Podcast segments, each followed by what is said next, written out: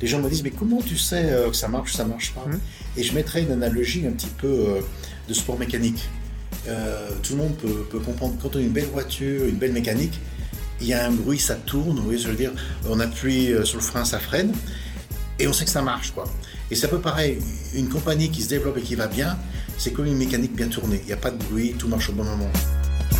Historiquement, l'innovation était très très ciblée dans le monde de la tech. On faisait des meilleurs ordinateurs, on faisait des meilleurs systèmes de communication, on faisait des meilleurs logiciels, mais on s'aperçoit, et c'était évident après Covid, c'est que la, tech touche tout. La tech devient la vie des gens, d'une certaine façon. Donc on est tous impactés par ça. Et donc euh, ce qui est en train de se passer, euh, c'est que d'une certaine façon, en tant qu'investisseur, il y a une grosse spécialisation. Il y a tellement de sujets différents. Bonjour, je suis Julien Régal-Dupont, fondateur de JRD Expérience, cabinet de conseil en expérience client. Expérience est une discussion sincère et authentique avec des talentueuses personnes. Je vous souhaite une excellente écoute. Alors, il était un jour un, certain monsieur qui s'appelait Eric Buatois. Et surtout, je suis vraiment euh, heureux de t'avoir, Eric. Parce que Eric a fait son déplacement, on va dire. euh, Tu joues pas en local, tu joues, tu joues sur Paris aujourd'hui. On est chez WeWork et donc ça, c'est vraiment super intéressant. Donc, bonjour à toutes et à tous. Bienvenue pour ce nouvel épisode d'Expérience. J'ai le plaisir d'avoir Eric. Comment tu vas, mon cher Eric Très bien, et merci beaucoup pour euh, cette expérience. Ah bah, merci beaucoup, Julien, d'avoir euh, l'occasion d'échanger avec toi sur un sujet, bien sûr, qui me tient beaucoup à cœur, parce qu'on devient venture capitaliste plus par passion que par métier. Hum. Et c'est ça? Alors, t'as- anticipé ce que j'allais te poser comme première question, mais j'ai toujours une première question depuis euh, que j'ai lancé ce podcast, bah, depuis novembre 2020, donc ça commence à faire. hein. La Covid a faisant des, des choses différentes, mais des talentueuses personnes dont je fais partie. J'ai une question qui est simple, et après je rentrerai dans l'introduction. Qu'est-ce que tu évoques le mot expérience? Ah, le mot expérience. C'est vraiment euh, l'accumulation d'un certain nombre de vecteurs. C'est bien sûr euh, son expérience euh, en tant qu'individu d'une certaine façon professionnelle. On passe d'étape en étape. C'est comment on continue à apprendre toute sa vie. C'est comment on évolue d'un point de vue sentimental, sa relation sentimentale avec son conjoint, sa conjointe, sa femme, son épouse, sentimentale avec ses enfants, et surtout d'un point de vue spirituel, comment on évolue spi- spirituellement. Et en fait, euh, l'expérience est toujours très complexe, parce que c'est très dur de trouver des gens qui sont équilibrés dans ces vecteurs. Alors c'est intéressant parce que pour le coup, après, après, euh, tu vas te présenter parce que les personnes ne te connaissent pas toutes, mais il y en a certains qui vont, qui vont adorer cet épisode parce que ça leur parle pour le coup. On va parler de VC, mais pas que. Si je rebondis sur euh, qu'est-ce qui t'a permis un petit peu de, en présentation, tu parlais donc voilà, sentimental, enfant, spirituel. Est-ce qu'il y a des choses qui ont évolué à ton sens depuis euh, bah, que tu es né? Tu vas raconter un petit peu de là d'où tu viens. Et pourquoi le côté spirituel Parce qu'on en avait déjà parlé un petit peu il y a quelques temps. Qu'est-ce qui permet de t'élever encore plus aujourd'hui? Tu parlais d'apprendre, de désapprendre.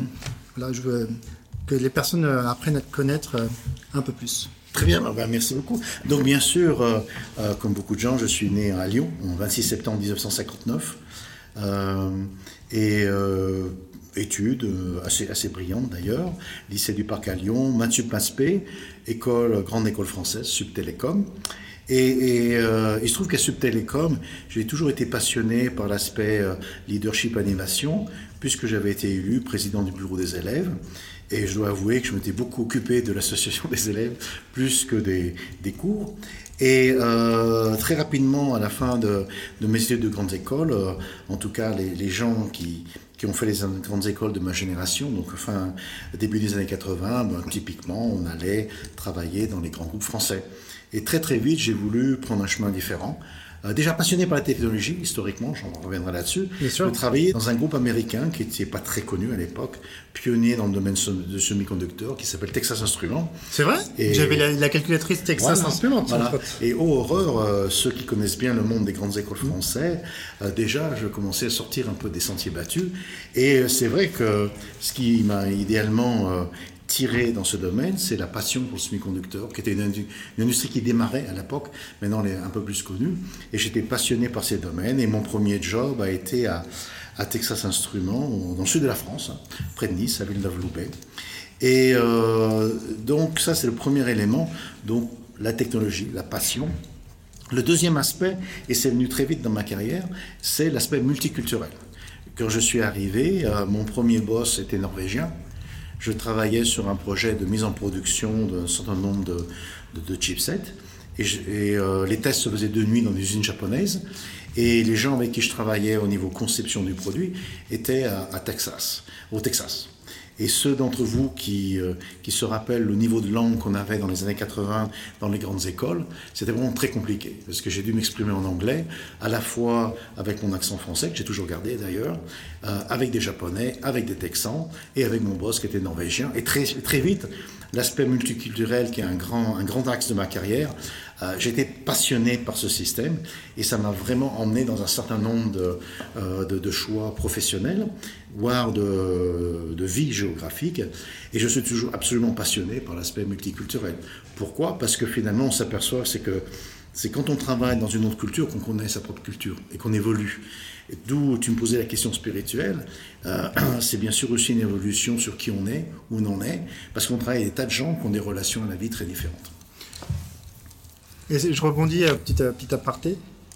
Les Japonais, parlaient bien, euh, ils parlaient en anglais ou ils parlaient japonais? Vous avez des interprètes à l'époque ben, Non, parce qu'il euh y avait un, jeune Français comme moi qui parlait anglais avec un horrible accent français et des Japonais qui parlaient avec un horrible euh, accent japonais. Donc on arrive à se comprendre. Ce qui prouve que finalement, dans le monde, on s'aperçoit que finalement, il y a quelque chose dans l'être humain qui fait qu'on est amené à se comprendre. J'aime bien le, le parallèle. Et ensuite, qu'est-ce qui t'a donné euh, Donc, bien sûr, l'évaluation, le multiculturel, c'est quelque chose qui est très important, et particulièrement aujourd'hui avec tout ce qui se passe dans nos, mm. beaux pays. Aujourd'hui, qu'est-ce que tu as amené à faire? Alors, tu n'as même bien fait, pas fait que Texas Instruments, mais qu'est-ce qui a été le, choix de te lancer? La tech, tu reprends ce mot très mm. important, et qu'est-ce qui t'a permis de dire bah, maintenant, je me, tu t'es lancé il y a de nombreuses années, depuis ton enfance, mm. mais qu'est-ce qui t'a dit, euh, non, c'est le moment de se lancer euh, dans cette belle aventure avec l'entreprise dans laquelle tu es aujourd'hui Oui, alors donc en fait j'ai une carrière professionnelle dans le monde de la technologie, Texas Instruments, Hewlett Packard, Ericsson, et en fait curieusement, bien que ce soit de la technologie, c'est des cultures différentes, parce qu'entre le monde du semi-conducteur, Texas Instruments, le monde des ordinateurs avec euh, Hewlett Packard et le monde du télécom avec Ericsson, curieusement, ce sont des cultures différentes. Et ensuite j'ai eu l'occasion de beaucoup travailler avec Hewlett Packard entre l'Europe, la France et la Californie, et aussi après avec euh, euh, Ericsson, je suis, je suis allé vivre 4 ans en Suède, gérant une joint venture entre euh, entre Hewlett Packard et Ericsson, ce qui était très intéressant, parce que c'était une compagnie qui était créée euh, de, toutes pièces. il y avait 20 personnes au début. J'ai monté la compagnie à peu près à 1500 personnes, avec des gens qui venaient des US, des gens qui venaient de Suède, des gens du monde du logiciel, du monde du hardware. Et j'ai une expérience très très intéressante sur le travail en équipe. C'est curieusement, on avait embauché, je crois qu'on était à peu près 200, 250 personnes, des gens brillantissimes, soit, soit d'HP, soit d'Ericsson, enfin d'environnements très divers. Et on s'est aperçu au bout d'un moment que les gens ne se comprenaient plus.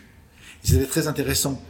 C'est que des gens qui avaient travaillé ensemble sur des projets logiciels assez complexes, et on s'est aperçu que les cultures, à la fois, surtout les cultures professionnelles, peuvent être presque aussi fortes que les cultures de base, quoi. comme je suis un Suédois, je suis un Français ou je suis Indien. Et euh, c'était une expérience très intéressante, c'est qu'à un moment donné, enfin, mon équipe de direction, on s'est dit on va pas y arriver, les gens ne se comprennent pas. Donc qu'est-ce qu'on a fait? On a créé un dictionnaire, bien sûr un mot limité, mmh. un dictionnaire de langage professionnel qui expliquait finalement aux diverses personnes qu'est-ce que les mots voulaient dire. Donc bien sûr on travaille en anglais. Quand on prend le concept de milestone, qui est objectif à atteindre, selon d'où vous venez, ce mot aussi simple veut dire des choses très très différentes. Un Suédois, s'il y a une milestone, il, sera incapable de dire je vais livrer ce produit, mettons, le 31 mai, s'il n'est pas sûr à 100% que ce sera le 31 mai. Un Américain, typiquement Silicon Valley californien, va dire oui, je me commit pour le 31 mai, mais ça veut dire que vous avez 85% de chance que la date soit, tenue. Et avec toutes, toutes ces connotations. Donc ça, c'est quelque chose qui m'a beaucoup frappé sur le multiculturalisme, comment travailler en équipe, la diversité, et de voir comment euh, finalement on est programmé d'une certaine façon par sa culture, par son éducation, et d'une certaine façon aussi par son parcours professionnel. Et surtout, bah, comme tu disais, ça me faisait penser à la tech aussi. Alors, on a fâcheuse tendance, et moi je trouve que les entreprises sont améliorées là-dessus. Tu parlais de, de professionnels, donc la tech, je suis spécialiste de la tech, CTO, etc je serais peut-être incapable de discuter avec d'autres personnes qui sont d'autres cultures, culture terrain, mm. marketing, communication, finance, etc. Et qu'au contraire, tu mixes tout ça et tu fais. il y a un terme qui sort beaucoup en France en ce moment sur la mixité. À un moment donné, la mixité, je pense que chacun est différent. Et grâce à ce dictionnaire voilà, d'impression, parce que vous savez comme en anglais, un mot veut dire, euh, toi tu connais un mot et l'anglais il a cinq mots, donc tu vas lui dire une petite, une petite boutade, il va pas mm. comprendre. Mais c'est super intéressant. Ça avait mis combien de temps en place pour euh, réaliser ce fameux dictionnaire de ce langage Voilà, Parce que ça je crois qu'on a quand même 1500 mis personnes. Ouais, énorme. ce qui était passionnant, Oui. ce qui était passionnant, c'est bien sûr de le communiquer. Et dans le deuxième temps, ce qui était passionnant, c'est de voir le, le haha des gens, quand ils ont compris cette frustration qu'ils avaient à pas se comprendre, à travailler ensemble, et quand ils ont compris pourquoi. Donc ça, c'était très intéressant. Et on s'aperçoit de plus en plus euh, que, en tout cas dans les grands groupes euh, euh, internationaux, voire même dans les startups, c'est vraiment un problème de fond. Comment les gens doivent travailler en équipe et c'est toujours beaucoup, plus compliqué qu'on le croit. Sans faire de référence à, la situation politique en France en ce moment, il y a aussi des, comment dire, des, des conclusions à en tirer. Il y a des conclusions à tirer, mais c'est surtout, je vois le, la capacité issue aussi personnellement de grands groupes, euh, Renault, euh, Airbus, Mm. etc., où tout compte fait, on est vraiment dans un domaine très technologique, d'innovation, où on est vraiment sur la. Tu vois, on avait, Renault avait lancé la voiture électrique, c'est à l'époque où ils se sont fait voler les plans, Voilà. une voiture électrique. Donc, ça part aussi d'une métacommunication, on n'a Voilà. pas beaucoup ce terme aujourd'hui, mais c'est-à-dire que l'histoire, l'histoire, elle est comme ça. C'est que tu mets le, le board autour d'une table, Mhm. et différences culturelles, différences intellectuelles, Mhm. différences de position, de tout ce que tu veux. Comment on leur dit, maintenant vous allez parler entre vous-même, à cœur ouvert Est-ce que, voilà, quelles sont les techniques que toi tu avais vues de tout Voilà. ton passé professionnel Alors, pour. euh, alors bien sûr, donc j'ai eu la chance de, de travailler dans des grands groupes qui, en fait, curieusement, et c'est un peu par hasard, avaient des cultures assez fortes, bien sûr. Texas Instruments, Hewlett Packard, qui est très, très Mm. connu par sa culture, le HPW historiquement, et c'est Ericsson, qui est une compagnie euh, euh, assez forte. D'ailleurs, c'est un des survivants du monde télécom. Ils ont survécu aux Chinois, et euh, je pense que c'est beaucoup à cause de leur culture. Euh, il y a une culture très spéciale à Ericsson. Et donc, euh, on s'aperçoit, après, donc j'ai basculé dans le monde du venture capital dans l'année 2000, tout simplement parce que j'étais passionné par la technologie, la création de nouveaux marchés, de nouveaux produits. Il se trouve que dans ma carrière, j'ai eu la chance d'avoir des succès énormes, d'avoir été à la base de produits très très simples qui sont devenus des, des chiffres d'affaires assez énormes de plusieurs milliards de dollars. Donc, d'avoir vu toute cette accélération, on s'aperçoit que c'est très lié à, à l'esprit d'équipe. Par contre, quand on revient dans les startups, on s'aperçoit très très vite que la culture est un élément clé. C'est vrai que quand on regarde la start-up, on pense toujours aux produits, aux stock options, au marché, mais quand on regarde les gros succès des start-up, c'est en général des fondateurs, des dirigeants qui savent créer une certaine culture. Et je me suis aperçu, ça fait 22 ans que je fais ce métier de venture capitaliste, ayant financé, je ne sais plus, euh, peut-être entre 50 et 70 compagnies, il est très important de réaliser que la culture d'une compagnie se crée dès les 20 premières personnes. On investit dans des compagnies qui sont des fois 10 personnes, qui montent à 500, 600, voire 1000 personnes, mais on s'aperçoit que la culture est quand même créée très très rapidement. Et donc il y a deux types de dirigeants. Il y a les dirigeants qui ont compris que c'est important, qui travaillent dessus, euh, qui en sont conscients, et les gens qui n'en sont pas conscients. Parce qu'il peut y avoir, c'est une culture euh, proactive, donc c'est très bien, on avance, mais il y a aussi des cultures négatives. Je crois que le fameux exemple, c'est Uber, qui, a- qui avait une culture très agressive, qui a failli détruire la société d'une certaine façon. Et le dirigeant ne se rendait pas compte de la culture qu'a créée. Et c'est un point que je veux mentionner au-delà de, la technologie, du travail, euh, du marché, voire du financement. Un- une grosse, une grosse euh, je dire, une fondation de la start-up, c'est la culture. Et c'est quelque chose, en tant que venture capitalist, on est assez, on est assez conscient. C'est vrai qu'on ne va pas faire la culture de la compagnie à leur place, parce qu'on est board member, donc on on n'est pas non plus euh, dans les tranchées tous les jours. Mais très souvent, des compagnies dont la culture dérivée, c'est un indicateur d'échec beaucoup plus rapide que le, le fait que le produit ne marche pas ou le marché n'est pas là, etc. Oui, mais alors maintenant, sur le, sur le plan, je, je pense que les auditeurs et auditrices comprennent bien. Maintenant, sur le, sur le plan Amérique, États-Unis, et avec les Français ou l'Europe. Aujourd'hui, tu sais, on a un président qui a été élu pour, pour la deuxième mandat, mandature consécutive, qui s'est engagé à mettre 25 unicorns, et ça c'est très bien, et d'autres? Mais est-ce que toi tu trouves, parce que je sais que vous êtes présent aussi au niveau international, en Europe, mais sur aux États-Unis et dans d'autres pays, est-ce qu'il y a une grande différence? Vous parlez de culture. Quand je suis start-upper français, que j'ai un founders, etc., j'en compte sur euh, les, je sais pas, euh, une école d'ingénierie ou euh, business school ou même euh, à l'université. Et aux États-Unis, qui est une représentation de dire euh, t'y vas, ça fonctionne pas, c'est pas grave, tu te relèves. Moi, j'ai remarqué qu'en France, certaines startups, pas toutes, mais c'est beaucoup. Je vais révolutionner le monde. Tu as dû avoir des pitchs, alors peut-être pas, Voilà, oui. pas que fran- franco-franchouillard, mais français. Je vais révolutionner le monde, mais au final, est-ce que c'est la réalité des choses? Parce que et puis aux États-Unis, c'est une autre façon d'être aussi. Euh, en Israël, c'est une autre façon d'être. Aux Émirats arabes, c'est une autre façon d'être. Voilà, avoir un petit peu ton, ton regard de, de passionné, de passionné de comment. Est-ce que toi, tu as, trouvé vraiment des clivages différents entre euh, la France, l'Europe et les États-Unis et d'autres pays qui viennent, qui percutent le chose? Donc, pour, pour, donner un cadre un petit peu avant la réponse, moi-même, je vis aux États-Unis depuis 1998, quitté la France en 1994, ayant vécu 4 ans en Suède. Et avant, bien sûr, ayant travaillé depuis le début des années 80 pour des grands groupes internationaux, j'ai passé mon temps à travailler avec différents pays.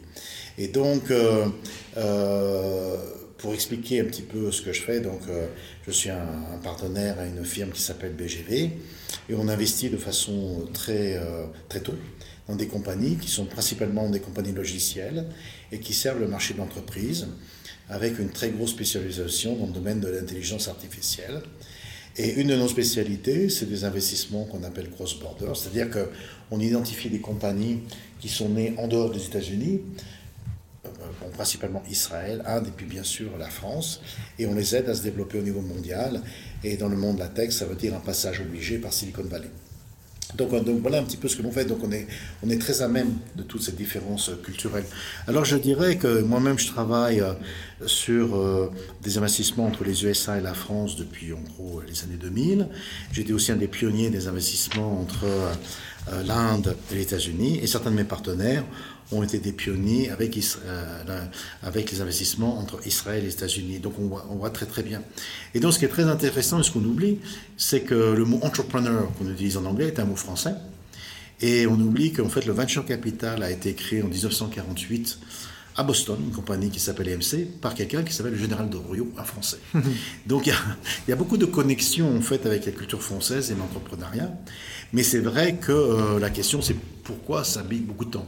Moi, je prétends depuis 6 à 7 ans, les choses euh, s'améliorent énormément. Il y a des très très bons investisseurs euh, français, il y a des très très bons entrepreneurs, et la circulation de gens et d'idées entre la Silicon Valley et la France est très très bonne. Et la vraie question qu'on peut se dire, c'est pourquoi? Ben, Je dirais c'est simple, c'est l'acceptation de l'échec. quand on fait de l'investissement au risque comme le venture capital, l'échec fait partie de la vie. Et donc, il faut un système qui accepte l'échec. Par exemple, en Silicon Valley, ce qui est une force énorme, on, dit que si un entrepreneur n'a euh, pas eu un ou deux échecs, on n'est pas sûr que ce soit un bon entrepreneur. Et donc, quelqu'un qui a un échec, bien sûr, un échec normal. Je ne parle pas d'un entrepreneur qui est parti avec la caisse. donc, il faut quand même un, échec, un échec normal. Euh, il n'y a, a, pas de stigma on repart. Euh, la personne qui a eu un échec peut relever de l'argent, peut retrahir ses collaborateurs. Et je crois que c'est ça qui est la force du système américain.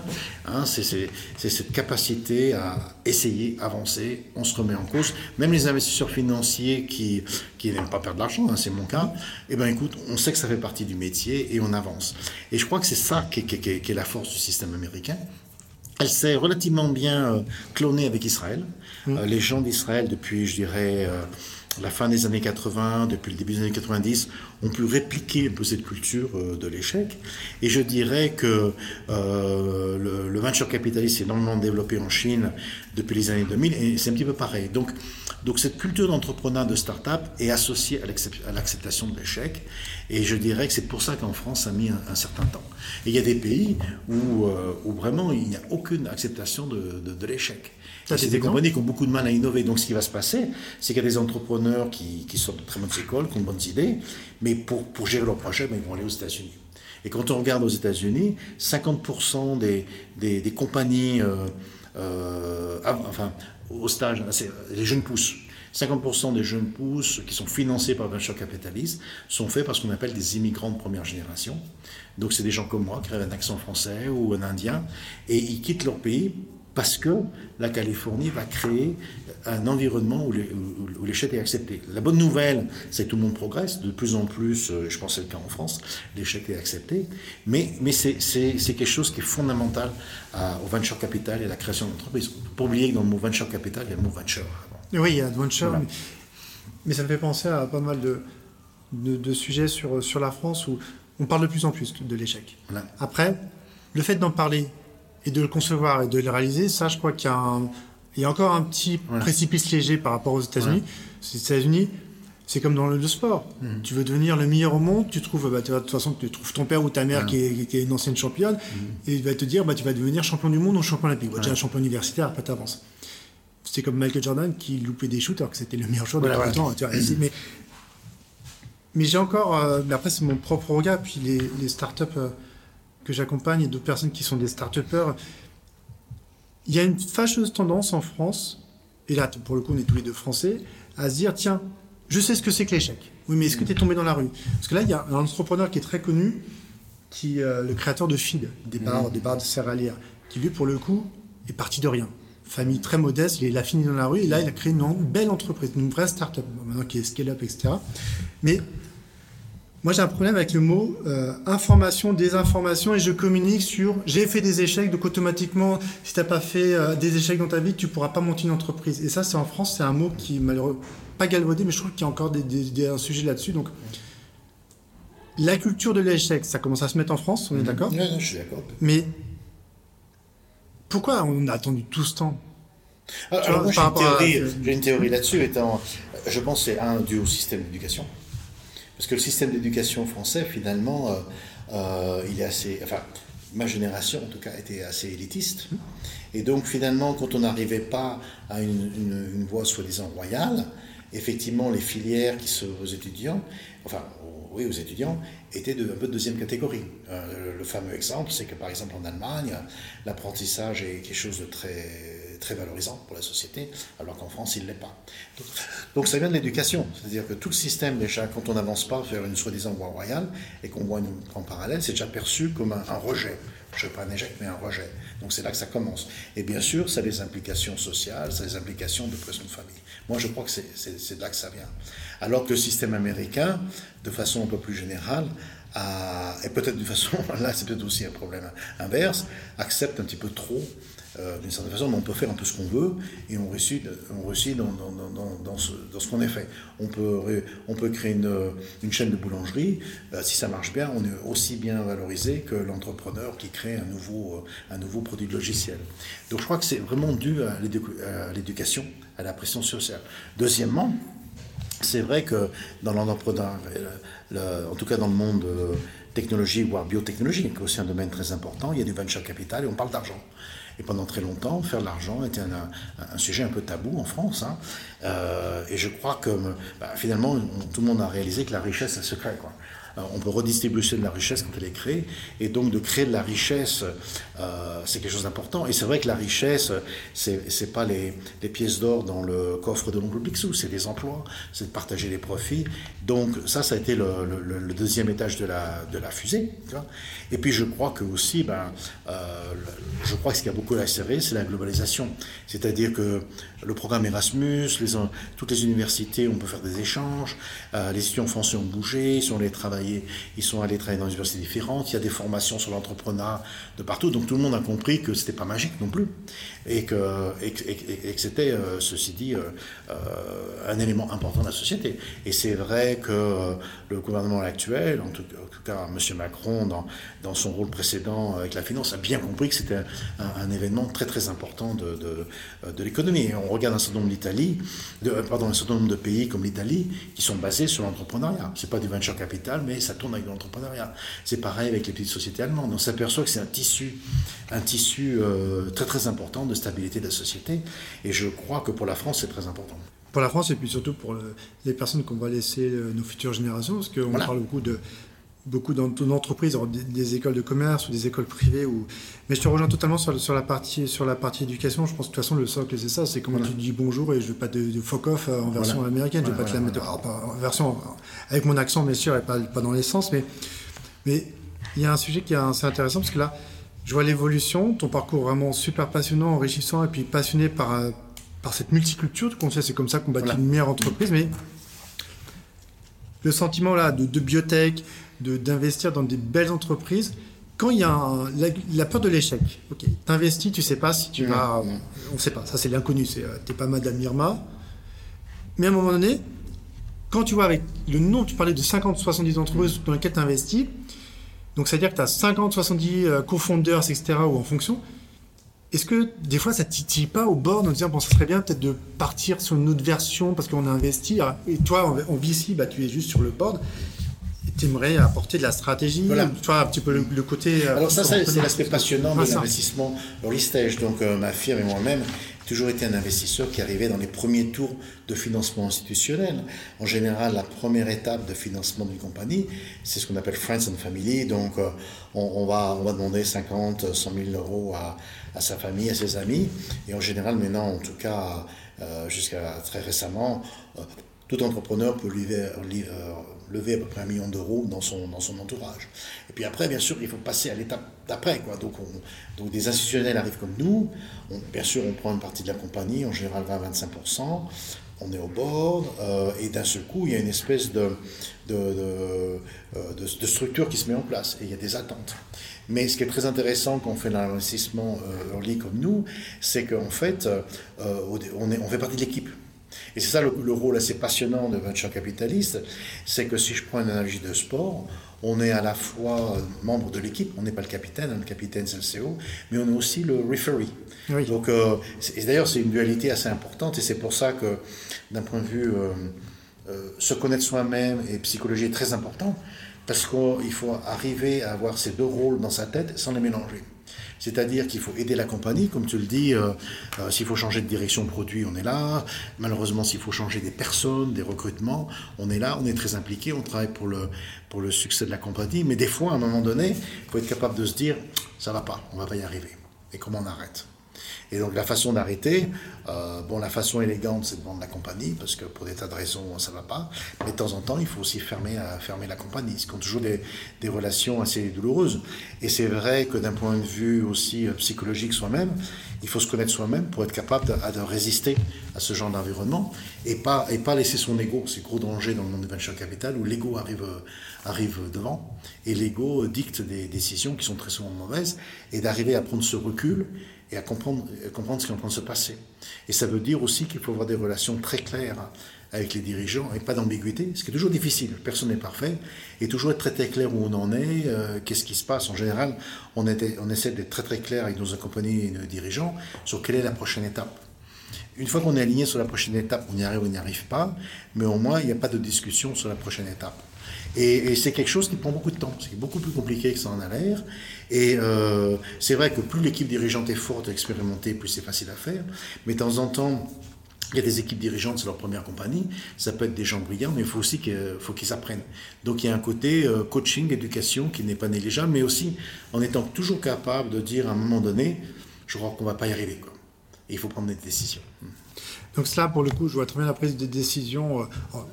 Je vois en, observateur, hein, bien les mots, je ne suis pas dans, l'équipe dirigeante ou je ne suis pas dans, les bords dans lesquels tu Aujourd'hui, est-ce qu'il y a des entreprises, pour le coup, est-ce qu'il y a des entreprises qui t'ont marqué, tu vois, c'est, qui ont un impact vraiment.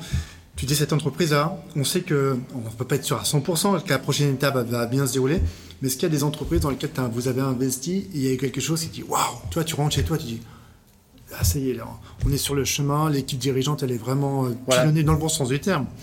Et s'il y a quelque chose qui se passe, tu as, des anecdotes là-dessus euh Et non, c'est assez curieux parce que moi j'ai une expression, euh, les gens me disent mais comment tu sais euh, que ça marche, ça marche pas hum.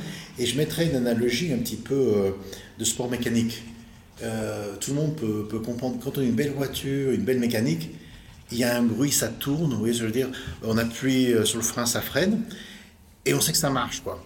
Et c'est un peu pareil, une compagnie qui se développe et qui va bien, c'est comme une mécanique bien tournée. Il n'y a pas de bruit, tout marche au bon moment.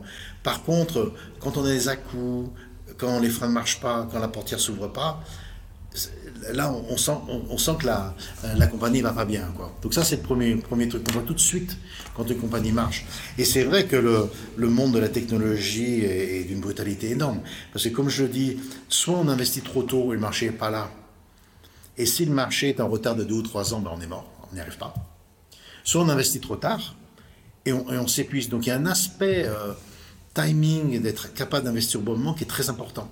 Donc ça, c'est le premier. Et c'est vrai que les bons entrepreneurs euh, euh, ont un peu ce, flair, ce sens qui est incroyable. Il y a un grand débat, c'est est-ce qu'on est né entrepreneur, est-ce qu'on devient entrepreneur, l'inné ou l'acquis. Donc je pense que le monde entrepreneur, c'est l'inné. On, est entrepreneur, on est entrepreneur, mais je ne crois pas qu'on devient fondamentalement. On met une certaine couche, mais, ces entrepreneurs ont ce sens de sentir de timing qui est, quand même assez important, mais en même en étant rationnel, bien sûr. Ça ne peut pas être non plus que du, feeling. Et, il faut sentir ces choses-là. Le deuxième aspect, euh, ce qui est assez euh, compliqué d'être un entrepreneur, c'est que d'un côté, il faut une vision et s'y tenir, mais en même temps être capable de zigzaguer en permanence. Donc, euh, il n'y a aucune des compagnies dans lesquelles j'ai investi qui a bien marché où la première idée était la bonne.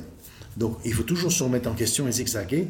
Donc, il faut avoir, avoir cette vision et s'y tenir et être capable de s'adapter et de changer. Et ce qui n'est pas toujours simple, parce que quand on change, euh, qu'il y a une compagnie de 400 personnes, ça va. Mais quand on doit bouger, qu'il y a une compagnie de 100 personnes, c'est beaucoup plus compliqué. Donc ça demande un leadership et une capacité de communication assez, unique. Et donc, euh, euh, c'est ça, ce qui fait les caractéristiques. Et c'est très rare, ça c'est toujours un mythe, la compagnie qui a une première idée qui décolle de façon exponentielle. Moi j'ai une compagnie qui avait assez bien marché, que tout le monde connaît, parce que je suis dans un domaine assez technique. C'est la compagnie qui a fait les chips de fingerprint recognition, qui ont été lancés au début dans les PC, puis sont devenus euh, les chips euh, qu'on utilise par exemple dans les, dans les ordinateurs Apple et qui ont été pendant un certain temps sur les téléphones Apple. Et d'ailleurs, cette compagnie a été rachetée Apple, où on a fait beaucoup d'argent, etc. Et c'est très intéressant parce que finalement, le succès de la compagnie, c'était l'adoption euh, de la technologie dans le domaine du téléphone, du mobile, alors qu'au début, on, s'est beaucoup focalisé sur le, sur le PC. On a eu beaucoup de succès, des gens comme Lenovo, IBM, enfin tout le monde utilisait nos produits.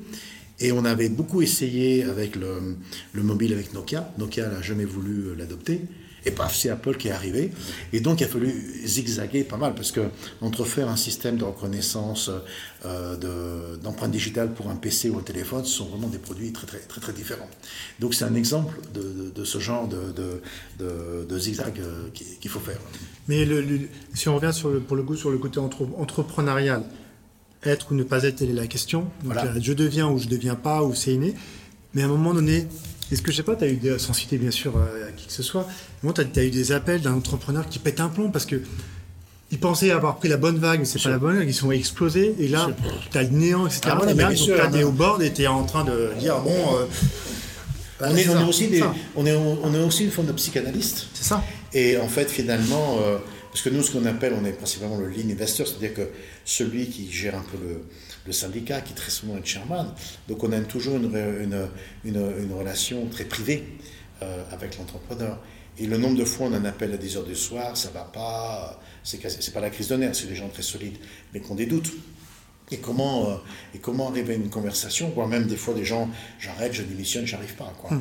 Donc on a un rôle un peu de, de, pas de psychanalyste, mais de coach quand même assez, assez poussé. Et quand, quand, je parlais au début qu'il faut se connaître soi-même et même euh, d'une certaine façon avoir sa propre, son équilibre, que ce soit euh, la balance, la spiritualité, est très important. Parce qu'on on, on, on, gère des gens qui sont des, des, athlètes quoi, de très haut niveau, qui sont hyper performants et qui arrivent dans ces moments de doute. Et comment on arrive à les remettre en selle et les propres doutes qu'on peut avoir à ce moment-là, c'est pas le moment de les, de les, de les sortir. Quoi parce qu'on part dans une spirale négative. Je vais donner un exemple très récent. Il y a une compagnie du portefeuille qui s'appelle Scalfast, une compagnie dans le monde de e-commerce, qui vient d'être achetée par ISW, en fait une filiale de la Poste française. Et on a signé la transaction euh, en plein milieu de la guerre euh, euh, Ukraine-Russie. Donc en fait, la transaction a été discutée euh, plusieurs fois. À chaque fois dans les boards, il y avait des oui et des non à cause de la guerre. Et combien de fois avec le CEO, on a des appels à 10 heures du soir, est-ce que la transaction se fait, se fait pas? Et c'est vraiment des, exemples de choses qui sont complètement en, dehors de, de, nos contrôles. Un autre exemple, quand un dirigeant commence à avoir des doutes sur son patron de développement ou son patron des ventes j'ai des doutes. Qu'est-ce que je fais? Je garde, j'essaie, je vire, je vire pas. Donc ça, il y, a, ces, gros moments. Euh, et, c'est là aussi la sensibilité euh, cross-culturelle est très importante. Parce que la façon d'exprimer des doutes d'un Français, d'un Américain, d'un Indien, d'un Israélien, pas du tout la même. Pas du tout la même. Oui, mais donc toi, donc là, et toi de ton côté, personnellement, comment tu me parlais de spiritualité, de, berceau avec la famille, même pour toi, comment tu arrives en...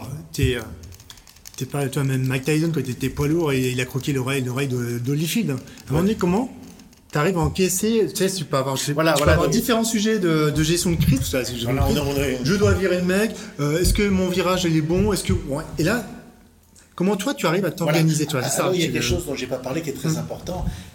C'est le partnership en anglais. Donc en fait, les fonds de venture capital sont des partnerships en général euh, entre 3 à 5 6 personnes et, c'est vraiment, un, enfin, d'un point de vue professionnel, c'est une grosse source d'équilibre. Parce que le mot partenaire est vraiment approprié. Il n'y a pas de relation hiérarchique dans le venture capital. Et euh, avec ses partenaires, il faut très bien s'entendre. il ne peut pas y avoir d'ambiguïté. De telle façon que quand ça va mal, on va aller voir, je dis écoutez, ça va vraiment mal, qu'est-ce qu'il faut faire? Donc la première ressource, c'est ce qu'on appelle le partnership. Je ne sais pas comment on dit en français, le partenariat. Non, tu fais partenariat, c'est une sorte de business partner, mais c'est Parce que vraiment, euh, euh, c'est là où on partage de l'expérience. Et c'est sûr qu'il faut avoir des partenaires euh, qui soient supportifs, enfin, qui, qui, aident. Il ne faut pas soit des partenaires qui disent bah, écoute, c'est ton problème, tu te débrouilles, merci. Je, bah, je te lance la patate chaude et puis bonne et chance. Donc, et donc, c'est là où l'expérience collective des, des, partenaires est très importante. Et donc, les gens qui sont plus jeunes, par exemple, euh, il faut qu'ils apprennent. Donc ça, ça c'est l'aspect, je dirais, euh, un petit peu technique. Et il y a l'aspect personnel. C'est vrai qu'on peut faire ce métier que si on a une très grande résistance au stress. Si on prend tout au premier degré, on meurt. Métier, on peut pas. Donc bien sûr, l'expérience aide, mais c'est aussi la capacité personnelle, et aussi c'est la capacité à, essayer de voir ce qui est important. Dans, surtout en Silicon Valley, je ne sais pas en France, il y a beaucoup de venture capitalistes qui font la méditation, par exemple. C'est une façon d'évacuer. Euh, J'ai des, anciens partenaires qui étaient mormons, très religieux. Donc il y a une façon de, s'équilibrer euh, qui, est, très, très important. Je veux dire, euh, il faut trouver de l'équilibre, c'est bien sûr la famille, la, religion, la méditation, pour, pour arriver à évacuer euh, tout le bruit d'une certaine façon. Parce que ce qu'on passe, c'est quand on, on, est au bord d'une compagnie, que ça va mal, surtout une jeune compagnie, il faut arriver à voir ce qui est important. Mais on va peut-être recevoir 30 signaux. Donc, quels sont les deux signaux importants sur les 30 signaux? Ça demande une, clarté d'esprit qui est quand même assez importante. parce que sinon, on est perdu dans le bruit, on ne sait plus ce qu'il faut faire. Et si les dirigeants, l'équipe viennent nous voir, c'est parce qu'il y a du bruit. Ils nous disent finalement, il y a plein de trucs qui ne vont pas, je n'arrive pas à comprendre, il faut essayer de travailler avec eux. Voilà les deux points sur lesquels il faut se concentrer. C'est super, super passionnant ce que tu dis, parce que ça me rappelle un livre que j'ai sur la tête de chevet que je dois ouvrir officiellement dans pas le temps. J'ai commencé. C'est Noise, pour le coup, qui est euh, coécrit par Olivier Siboni, qui travaille sur ça, pour le coup. Le bruit. Comment tu, tu parles de parasites, choses comme ça, comment tu vas te concentrer sur le moment et, en fait, c'est très intéressant parce qu'on est un Silicon Valley qui a quand même créé, euh, malheureusement, tous ces, tout ce monde très bruyant, quoi, les, les réseaux sociaux, les newsletters, etc. Et comment arriver à rester au-dessus du bruit? Comment euh, on est aussi des gens qui essayons d'investir sur des tendances très long terme. Comment on, garde de la pensée à long terme? Comment on arrive à voir les, grandes tendances? Et c'est dans notre métier, qui est un métier très social, hein, il faut arriver à se garder des phases où d'un côté, bien sûr, il y a l'action, la réaction, mais en même temps la réflexion sur le long terme. Quelles sont les grandes tendances? Et, ça, c'est une autre complexité de ce métier. Si on n'a pas ces capacités à être très actif, très réactif sur le long terme, euh, sur le court terme, mais en même temps d'être capable de penser stratégiquement et de se réserver des plages de travail ou de penser sur le long terme, c'est très dur de faire ce métier. Je pense qu'après, c'est un métier, et si on le fait dans ce sens-là, si on n'arrive pas à trouver ces zones de décompression et que. Alors, je rebondis surtout sur le terme de tendance aujourd'hui voilà, ça fait quand même de nombreuses années que, que tu es dans, dans, le métier, mais même pas. C'est un métier passion, je trouve, parce que tu accompagnes bah, des, dizaines de milliers de personnes, parce que ça commence à faire un petit peu de. Tu as un sac à dos euh, qui pèse 25 kilos de, de, militaire, mais quasiment, voire même plus des fois. C'est quoi les tendances en ce moment du, du, marché, euh, pour le coup, dans la tech, dans la bibliothèque? Parce que tu vois, on a, nous, on est en France. Est-ce que la France aux États-Unis, voilà, ben, la, la, France est très bien placée parce que ce qui est, ce qui est très, enfin, ce qui est passionnant en ce moment, moi, qui me, qui, qui me passionne, c'est que historiquement, l'innovation était très très ciblée dans le monde de la tech. On faisait des meilleurs ordinateurs, on faisait des meilleurs systèmes de communication, on faisait des meilleurs logiciels, mais on s'aperçoit, et c'était évident après Covid, c'est que la, tech touche tout. La tech devient la vie des gens, d'une certaine façon. Donc on est tous impactés par ça. Et donc euh, ce qui est en train de se passer, euh, c'est que d'une certaine façon, en tant qu'investisseur, il y a une grosse spécialisation. Il y a tellement de sujets différents. Donc nous, par exemple, on, touche un sujet, un sujet, de société qui est très important, c'est tout ce qui est l'intelligence artificielle. Et donc, euh, euh, c'est un domaine passionnant, parce que d'un côté, euh, c'est une technologie d'avenir, mais en même temps, il y a une certaine nervosité du public, il y a beaucoup de hype.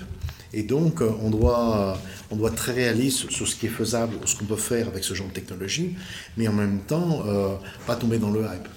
Donc, l'intelligence artificielle, c'est quelque chose qui est, passionnant parce que finalement, euh, euh, je crois que ça va une solution à travers ce bruit. Il y a beaucoup de bruit, beaucoup de données, et on n'arrive pas à, obtenir le sens de ça. Et je crois que c'est un outil assez puissant qui peut aider à faire ça. On est encore tout à fait au début du chemin. Au niveau des États-Unis, puisqu'en France, on parle de mesures de plus en plus de blockchain aussi. Voilà. Donc euh, toutes les, toutes les accréditations, toutes les innovations, on parle de tout domaine pour le coup. Donc dans la santé, c'est énorme. Mais est-ce que tu trouves encore une différence en France vraiment France versus français et aux États-Unis? Oui, alors il y a un domaine où je pense, euh, premièrement, la France est très forte dans l'intelligence artificielle. Si on ramène euh, le nombre de diplômés par rapport à la taille de la population, c'est un des plus hauts ratios. Donc c'est un sujet où la France est très forte. Et je crois que c'est la France en ce moment est, est, très en avance sur tout le monde. C'est l'intersection, l'intersection des sciences de la vie et l'intelligence artificielle.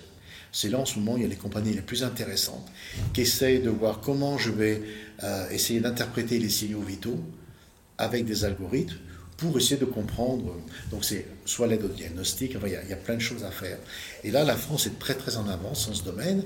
Et euh, bah, tout simplement parce que bah, la France historiquement est forte en tech, mais aussi l'aspect biotech et sciences de la vie est toujours très développé en France. Et pour des raisons que je comprends tout à fait pas fondamentalement bien, il y a des très bonnes passerelles. Et puis c'est vrai qu'il y a des hôpitaux qui sont quand même euh, universitaires, qui ont des bons centres de recherche. C'est vraiment un domaine où la France a une, carte à jouer et ça se voit déjà sur un certain nombre de dossiers.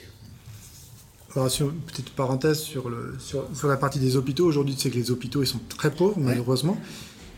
Et euh, moi, je suis entièrement d'accord. La collecte de données, surtout avec tous ces médecins, et, oui. euh, femmes et hommes, il y, a, il y, a, de la collecte énormément. On a des grands chercheurs. On a quand même trouvé euh, des, des, remèdes contre des, des virus. Et bon, on est toujours dans la Covid. On ne sait pas quand est-ce que s'il va y avoir un quatrième variant ou un cinquième voilà. variant. Tu vois, Bill Gates encore est sorti un livre il y a quelques, quelques voilà, jours. Voilà, ça, a autre, sûr. Beaucoup plus mortel. Donc, mm. comment on arrive au contexte cette collecte de données de l'intelligence artificielle à dire tiens, monsieur, le poste que vous aviez euh, il y a quelques semaines, bah, il va disparaître parce que je. Alors, la, la, la, solution, c'est que je sais où je vais vous positionner pour vous monter en, mm. en, en scale-up et monter l'étage avec nous. Est-ce que cette intelligence artificielle, c'est quoi l'intelligence artificielle? Les côtés vraiment très positifs aujourd'hui et sur lesquels il y a encore des zones à travailler en disant. Voilà, voilà. Alors, donc, nous, ma société, on a fait un gros travail sur ce qu'on appelle l'intelligence artificielle éthique. On a créé d'ailleurs une fondation, un non-profit sur ce sujet. Et je crois que c'est un sujet très important parce qu'en fait, il y a une. Malheureusement, c'est la faute de la culture Silicon Valley qui a tellement fait de hype sur l'intelligence artificielle que c'est devenu l'intelligence artificielle va remplacer les gens. D'ailleurs, c'est très intéressant. C'est un sujet qui ressort périodiquement. Il y avait une première, page, je pense, de Newsweek dans les années 60, où le sujet est déjà la mode. Les ordinateurs vont remplacer les gens. Donc, je peux rassurer l'audience, vu l'état de l'art, on en est très très loin.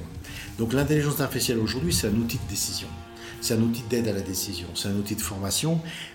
Mais il y a très peu de cas où ça va remplacer des gens. Donc ça, le débat est, est, est complètement perdu. Et ça me frustre beaucoup parce que finalement, euh, on crée de la défiance euh, des gens sur une technologie qui, ma foi, peut être inquiétante. Mais il n'y a pas lieu. Par contre, où, où, effectivement il y a eu des, des phénomènes inquiétants, c'est toutes les manipulations qui ont été montrées avec les Facebook, les manipulations, par exemple en Chine, la reconnaissance de, de, de visage, qui est d'ailleurs l'intelligence artificielle, par rapport aux peut, peut, être utilisée à mauvais escient. Oui. c'est pour ça que l'utilisation éthique de l'IA est très importante, parce que c'est un outil assez puissant. Et c'est vrai que dans les mains de gens qui ne sont pas forcément bien intentionnés, ça peut être un outil de manipulation non négligeable. Et je crois que c'est ça le, vrai débat qu'on doit avoir dans le public. C'est pas si l'intelligence artificielle ou blockchain va remplacer les jobs, mais c'est comment on l'utilise à bon escient. Euh, bien sûr, ça touche les gouvernements, mais ça touche, aussi des grands groupes. Euh, et ça, je crois que c'est un sujet euh, très important. Et, j'aimerais qu'en tout cas le monde de la technologie parle plus de ça que, du dernier hype à la mode. Oui, et, et peut-être une avant-dernière question, on remonte sur l'intelligence artificielle, donc blockchain, nous sommes entièrement d'accord pas suppression d'emploi parce qu'on va, on va en gagner. De toute façon, on va gagner des années et des années sur la recherche de la santé d'autres. Mais comment tout compte fait euh, On capitalise sur l'intelligence artificielle? On parle de, de, des années 60 où fameux robot qui allait être remplacé mmh. par monsieur ou mmh. madame parce que ben, il n'a pas de sentiment. Tu parlais de formation. Ouais. Comment on, on, pourrait capitaliser encore plus sur l'intelligence artificielle? On parle beaucoup on veut changer un monde meilleur, notre terre elle est en train de brûler, ça Jacques Chirac l'avait dit à l'époque, mais ça a été entendu par les politiques ou pas. Comment l'intelligence artificielle, selon toi, pourrait être encore plus de la bonne prise de décision voilà. sans nombrilisme, sans euh, guerre, sans crise économique 2008, toujours pas, sur même crise mondiale? Comment tout ça, aujourd'hui, la, la, data pourrait permettre de dire, tiens, bah là j'ai un sujet temps, bah tiens, j'ai l'intelligence artificielle qui m'en voilà. et, et, nous, on est passionnés à ce sujet parce que qu'est-ce que c'est que l'intelligence artificielle? Ce sont des algorithmes, hein, rien de nouveau, qui, qui, processent, qui, euh, qui traitent des données. Et il y a deux choses qui sont passées récemment c'est que euh, les données ont explosé, le smartphone, on a des données de partout, partout, et en même temps, la, capacité de calcul et de stockage informatique n'a jamais été aussi grande. Donc, donc en ce moment, ce qui se passe, c'est qu'on peut, on peut traiter à très haute vitesse des, nombres incroyables de données. Et je crois que la vraie application de l'intelligence artificielle, c'est le changement climatique. Il y a beaucoup de choses qu'on ne comprend pas. Par exemple, comment, un exemple typique, c'est comment on peut, enfin j'habite en Californie, beaucoup d'incendies, comment on peut faire de la prédiction de microclimat qui annonce des vents violents. Par exemple, les grands incendies de Californie sont dus, sur parce qu'il fait chaud, mais principalement à cause de vents très violents, très locaux. Comment on a, en moyenne, la prédiction de météo, c'est des, on arrive à avoir une, précision sur des carrés de 10 km sur 10 km, mais comment on amène ça à 1 km sur 1 km par exemple, un, un, exemple précis. Comment euh, on, prévoit les tornades? Comment on peut prévoir des inondations? C'est purement un problème d'algorithme très long Donc nous, on pense fondamentalement, dans, mon équipe et moi-même, que l'intelligence artificielle et les données vont beaucoup aider dans le changement climatique. Parce que maintenant, il y a une volonté, il n'y a plus de débat, tout le monde veut le faire, les grands groupes veulent le faire. Mais mais il y a du bruit. Donc, où est-ce est qu'on trouve les deux ou trois sujets euh, fondamentaux? Un des grands domaines en ce moment, c'est tout ce qui est la décarbonisation de la supply chain. D'ailleurs, Cocorico, un des groupes les plus avancés au monde, c'est Schneider Electric, personne ne le sait. C'est un des groupes très très avancés dans ce domaine. Et pour, on, est, on est euh, une grosse compagnie, on veut donc euh, avoir un objectif net zéro. Par où on démarre? Comment on fait? On n'a pas les données, on n'a pas les informations. Dans 80% des cas. Donc ça, c'est un cas typique d'algorithmes et de données qui peut être appliqué euh, directement. On a créé d'ailleurs un, incubateur en Israël, euh, fondamental sur le climate tech, et c'est énormément un problème de gestion de données. Bien sûr, il faut inventer des nouvelles énergies, bien sûr, il faut trouver des systèmes moins polluants, bien sûr, il faut absorber le CO2, mais même si on décide de faire, euh, par exemple, il y a des compagnies qui créent du béton qui absorbe le CO2, comment on, les, comment on design, où est-ce qu'on le met, quel est l'impact principal. Donc je crois que l'intelligence artificielle, ou les algorithmes de façon générale, vont beaucoup aider dans, dans, dans, ces aspects-là. Et, euh, moi, c'est pour ça que je crois que ce serait une façon d'emmener le public vers un aspect plus positif sur ce genre de, technique. Allez, ma dernière question, parce que le, temps tourne et il y a des, meetings prévus. Encore merci de, de, cette richesse, parce que je ferai la conclusion euh, en retour. Mais tout compte qu'est-ce qui manque aujourd'hui euh, Qu'est-ce qui manque à nos gouvernements, soit français, européens ou, américains, pour être encore plus sensibles sur ces données climatiques pour le coup? Parce que récemment en France, on a parlé du rapport du GIEC. Mhm. Beaucoup de personnes, des chercheurs, se sont plongés mhm. dedans. Et au final, on se retrouve avec. Euh, alors, c'est quoi C'est la logique du business. Et euh, qu'est-ce qui va se passer dans les prochaines années si on. pas que par rapport au rapport du GIEC. Si on collecte pas et si on prend pas tout simplement de bonnes et de meilleures décisions en disant Maintenant, j'ai fait une erreur, ensemble, et on avance. Sinon, on va se retrouver, je, euh, dirais que d'un côté, euh, euh, bon, c'est pas quelque chose qu'on peut, qu'on peut simplifier. Ben, il y, a des lobbies en place, c'est évident. je veux dire, le, lobby pétrolier. Et je comprends d'ailleurs, parce qu'il y a quand même des milliers d'emplois. Donc je pense que ce qui va se passer, c'est que c'est une transition industrielle d'une certaine façon. Et comme, comme, toute transition industrielle, elle arrive et elle crée des fractures dans la société. Mais je pense que, pour moi, de mon point de vue, le, il y a un gros déni Je l'ai vu avec l'administration de Trump, il y a quand même un gros déni que le changement climatique est là. Et maintenant, les données sont, euh, sont là. Et je dirais que malheureusement, Covid a été une belle expérience pour ça, parce que tout le monde a vu que quand l'industrie s'arrête, ben, la planète se porte mieux. Et maintenant, plus personne ne peut le nier. Donc en fait, euh, je crois que maintenant, tout le monde a compris qu'il faut le faire. Et, mais par où on démarre et quels sont les sujets principaux? Et c'est vrai que c'est là où le débat devient très bruyant entre ceux qui veulent euh, qu'on revienne euh, un petit peu à l'âge de pierre, qu'on se met dans sa ferme et puis on autoproduit tout, euh, ceux qui nient la voiture électrique c'est bien et c'est pas bien parce que bien sûr ça pollue moins, mais on fabrique des batteries. Donc je, dirais que ce qui est très intéressant dans une, personne de, dans une période de débat passionnante, mais il va falloir très très vite arriver à deux ou trois domaines où on se focalise. Euh, par exemple, moi je travaille beaucoup avec le Japon, je suis très impressionné par exemple comment le Japon regarde le sujet, où ils se mettent sur deux, trois trucs et toute l'industrie japonaise se met derrière. Et je crois qu'en France, on aurait beaucoup, euh, beaucoup de choses à faire là-dedans. C'est évident que le, que le nucléaire, au niveau énergie, une option qu'on ne peut pas négliger. C'est évident qu'il y a eu des actions nucléaires, mais des accidents nucléaires, mais c'était quand même des centrales qui sont vieilles comme le monde. C'est des trucs qu'on a été construits dans les années 70-80. Si on reconstruit le nucléaire avec les technologies modernes, c'était faible. Et on oublie que les accidents clés ont des accidents humains. Cas typique où l'intelligence artificielle peut aider et prendre des décisions. Donc, donc je crois que pour la France, en tout cas, il faut arriver à se focaliser sur deux ou trois thèmes majeurs, parce qu'on ne peut pas tout changer en même temps. Euh, le truc, enfin, l'autre domaine qui me paraît passionnant, c'est qu'on voit nous-mêmes, euh, je dirais que la classe d'entrepreneurs qui ont moins de 35 ans maintenant, il y a une énorme motivation sur ce sujet. Le nombre de business plans qu'on va arriver pour utiliser ce genre de technique dont je viens de parler pour améliorer la planète est absolument énorme. Donc à mon avis, ça va arriver. Euh, je pense que les gouvernements vont jouer un rôle, mais ce ne sera pas un rôle moteur. Je pense qu'il y a toute une génération qui arrive et qui commence à faire des innovations et on verra pas, euh, on verra ça dans 5 à 10 ans. Je dirais que l'être humain est, est, euh, un peu monodimension. Comme on sait, l'être humain comprend bien les phénomènes linéaires, mais comprend très peu les phénomènes exponentiels. Donc, comme on est devant un phénomène exponentiel, on a le catastrophisme qui va parler d'aujourd'hui à le point où on est dans 5 ans sans qu'on fasse rien, mais en même temps, il y a le négativisme, parce que comme c'est un phénomène exponentiel, euh, au début, l'amélioration est très très faible.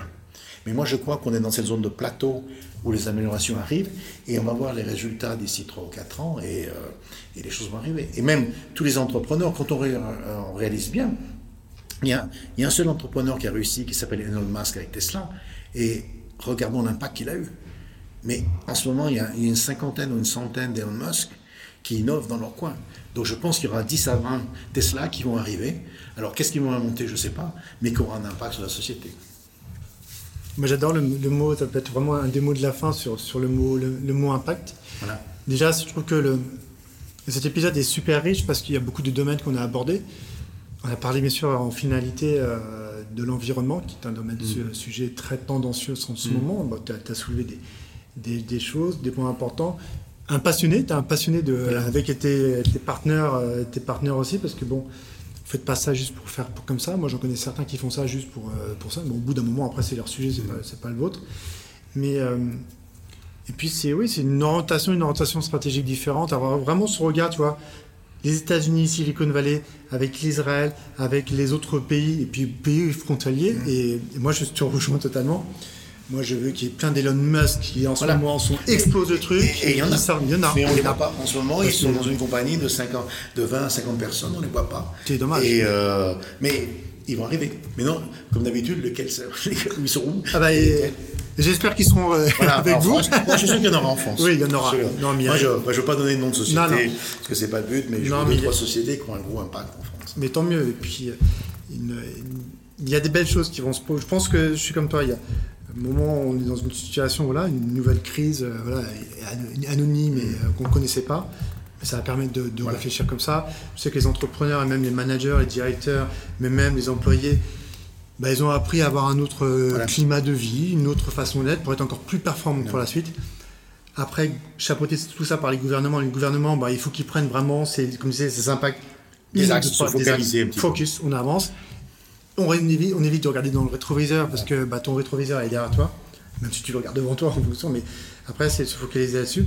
Quel pourrait être, euh, pour euh, conclure tranquillement, un mot, une phrase pour atterrir tranquillement On aurait dû même avoir des personnes de tes équipes, mais ils, ne sont pas venus, c'est pas grave, ils ont d'autres enjeux. Quel que pourrait être un dernier Qu'est-ce que tu as envie de dire pour conclure le. Non, je dirais que dans mon métier, Venture Capital, c'est pour ça que je suis assez assez optimiste. bien sûr, on parle toujours à l'argent, mais notre fonds de commerce, c'est le génie humain. Et donc, il est illimité. Tiens, dernière petite question. Est-ce qu'il y a des personnes qui t'ont inspiré euh, depuis, euh, depuis ta naissance quelque chose qui t'a marqué, bien sûr, des entrepreneurs, mais pas que. quelqu'un qui t'a marqué euh, particulièrement dans ta vie Je, dirais d'un point de vue professionnel Les deux, les deux, professionnels et puis personnellement parlant. Non, non, je, je, je pense qu'effectivement, les, les, euh, bah, justement, euh, donc je me suis remarié et donc mon, mon beau-père, euh, donc s'appelle Docteur Drault, qui, qui, était un peu curieusement un des inventeurs du microscope électronique. Et donc c'est quelqu'un qui m'a toujours inspiré par, par, cette capacité scientifique, mais en même temps il est très religieux, et, par la médecine. C'est quelqu'un qui est un scientifique à la base, médecin, et qui, qui m'a beaucoup inspiré dans sa façon de voir euh, le monde et, de l'englober. Donc c'est une personne quand même assez riche que j'ai connue plutôt dans la, dans la deuxième partie de, de ma vie. Donc il m'a beaucoup inspiré d'un point de vue développement, euh, développement personnel. Oui, c'est un grand monsieur que je connais. Que tu connais aussi. Bien sûr. que j'aurais bien voulu rencontrer, mais ce n'a pas été euh, pas le moment. Bah, merci beaucoup, mon cher Eric. J'ai hâte de voir tes différentes actualités. Aujourd'hui, comment Bien sûr, je mettrai tout dans le détail du podcast, il y aura énormément d'informations, mais vraiment bien condensé, pragmatique, synthétique. Comment on rentre en contact avec toi, bien sûr Alors, donc, euh, bah, c'est simple. C'est mon nom de famille, bu à toi, B-E-A-T-O-S, at bgv.vc. Très bien. Bon, hâte de voir les futurs impacts que vous allez mettre en place tous ensemble et, et well done. Il y a encore du, il y a encore du job et heureusement que vous êtes là. Merci. Je t'en prie.